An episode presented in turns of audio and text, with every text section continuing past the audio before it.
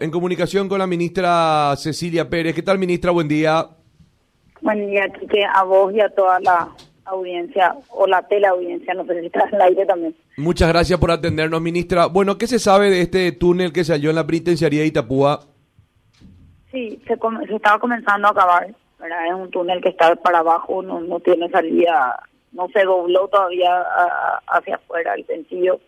Estamos nosotros trabajando en este en este eh, en este hallazgo que veníamos verificando con la información que obtuvimos de la Policía Nacional, eh, trabajando con nuestro equipo coordinado de trabajo y también con la Fiscalía, Fiscalía de Lucha contra el Crimen Organizado y la Policía.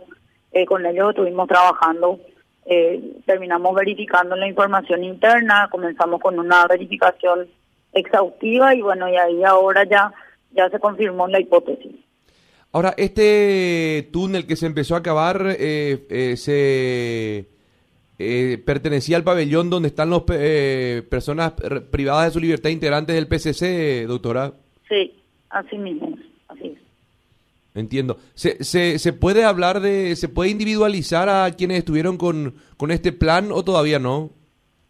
Sí, tenemos los datos, pero te voy a pedir, todavía sigue el procedimiento, te voy a pedir un poquito de consideración, que porque estamos viendo las medidas que vamos a tomar con relación a estos internos. ¿Se puede hablar de que lo que se buscaba era una fuga masiva, doctora? Sí, categóricamente. El túnel siempre es para la fuga. Hay algunas versiones que dicen que lo que se, lo que se buscaba era salir de ese sector, de ese pabellón, porque el pabellón del PCC es un pabellón diferenciado.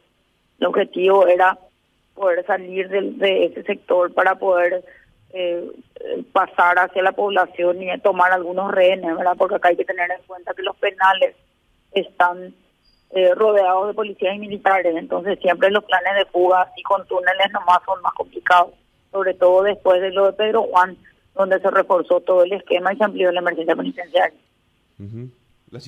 Sí, ministra, ¿cómo le va? Blas Barrios le saluda. Ministra, sí, ¿qué tal, Blas? ¿Cómo estás? Bien, ministra. Ministra, a ver si entiendo. La idea era, según los primeros datos preliminares, eh, tomar algunos rehenes para luego ganar la calle y ya con los rehenes en mano poder presionar. Salir todos. Salir todos. Hay alguna, hay, hay una versión, siempre de fuga masiva. Ahora, el objetivo de esta fuga masiva estaba enfocado en que en este esquema eh, lo que se buscaba era que eh, eh salir todos por, un túnel que todavía no sabemos bien hacia dónde se iba a ir, porque este túnel se comenzó a acabar, no tiene sentido hacia abajo, todavía no dobla, por, decirlo de alguna manera, no sé si me comprendes, Blas, sí, sí, sí. estaba para abajo. Entonces, eh, en ese sector, o sea, el lugar donde está el penú, es complicado hacer un túnel porque está lleno de piedra, entonces hay que cavar mucho para poder llegar a doblar el túnel, eh, el sentido del túnel entonces hay una versión de que aparentemente también podrían salir para salir de su sector, de su pabellón diferenciado para, para ir hacia la población y ahí poder tomar rehenes para poder liberar al resto. Esa también es una versión que corre. Entiendo. Ahora, ministra, hablando de crímenes organizados, ¿cómo, cómo va avanzando este proyecto que tienen? de empezar una suerte de trabajos para ver las medidas alternativas a la prisión a modo de ir eh, desalentando la fuerza de los grupos criminales que se encuentran dentro de las cárceles? Sí, el objetivo principal de, esta, de este comité técnico interinstitucional que, que es la protección o lo que nos presenta el, el programa El Pacto de la Unión Europea es eh, trabajar en los casos de personas que eh, no deberían o no o, ya podrían estar en condiciones de salir en libertad, que están por por hechos eh, eh no considerados de peligro para la sociedad o, hechos graves, a los efectos de restarle posibilidad a los agentes, a los grupos del crimen organizado de que recluten personas dentro del sistema. ha funcionado en otros países eh, se, han presentado eh, eh, casos casos de éxito porque este esquema ya lo han utilizado en el componente de justicia del pacto con otros países en América Latina. Entonces estamos trabajando y eso se hace con desde el Ministerio, eh, o sea, con el Poder Judicial, que son los principales, y, y de ahí se ha planteado inclusive la posibilidad de incluir a los miembros del jurado en juiciamiento, teniendo en cuenta que muchas veces eh, la, la, preocupación del juez es eh, no ser destituido si es que eh, concede libertades, aunque sabemos que hay casos y casos, eso hay que aclarar.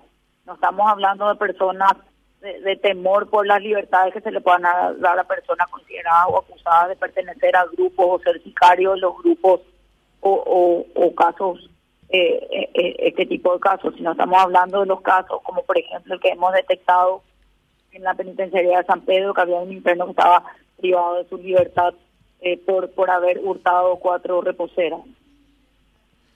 Generalmente son reclutadas estas personas eh, ministra, por los grupos criminales organizados que se encuentran dentro de las cárceles, ¿no?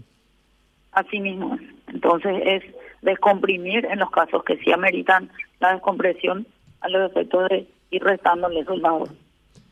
Ministra, cambiando un poquito de tema, ya que estamos conversando y agradeciéndole como siempre en la conversación, eh, ¿se llevó a cabo la primera tanda de vacunación en la penitenciaría? Sí, ayer, de Tacumbú, de Tacumbú. Quiero aclarar que todos los de Capital ya están vacunados los demás penales. Ok, y ayer, ayer y se inició en Tacumbú.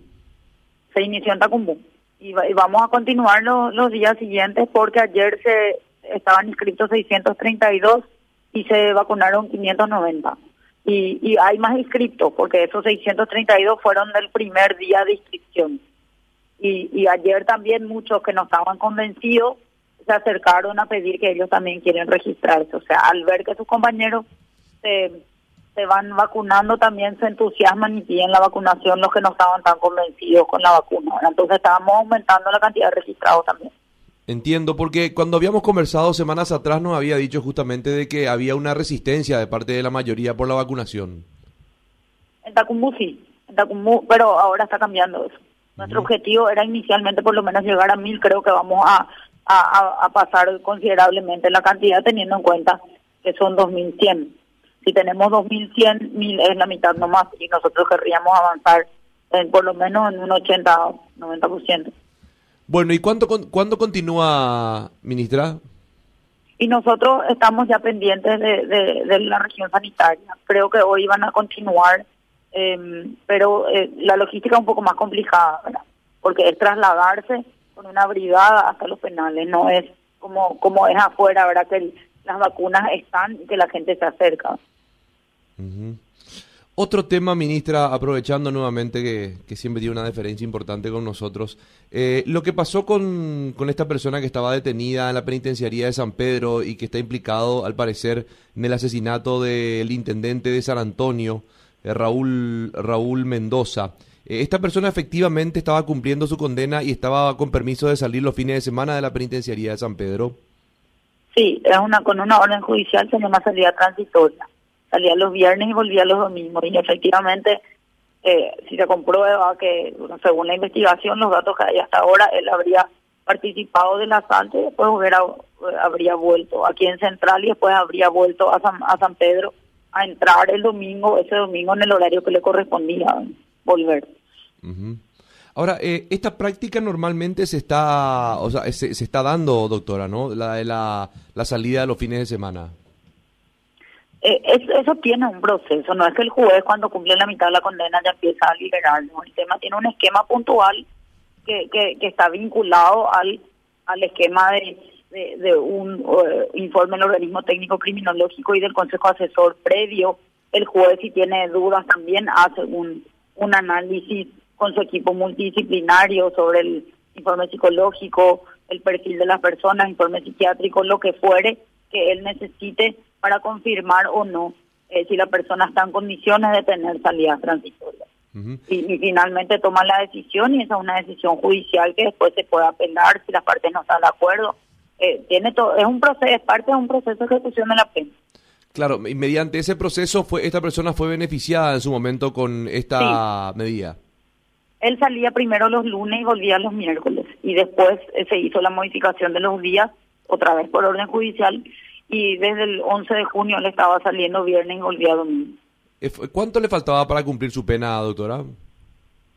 No, no te puedo decir porque la salida transitoria se puede plantear a partir de la, del cumplimiento de la mitad de la condena, pero se puede dar en cualquier momento. a partir del cumplimiento de la mitad de la condena se puede plantear la transitoria. Muchas veces los jueces rechazan, por ejemplo, la condicional, pero conceden la transitoria, aunque ya tenga plazo para la condicional. Entonces, no te podría decir cuánto le falta.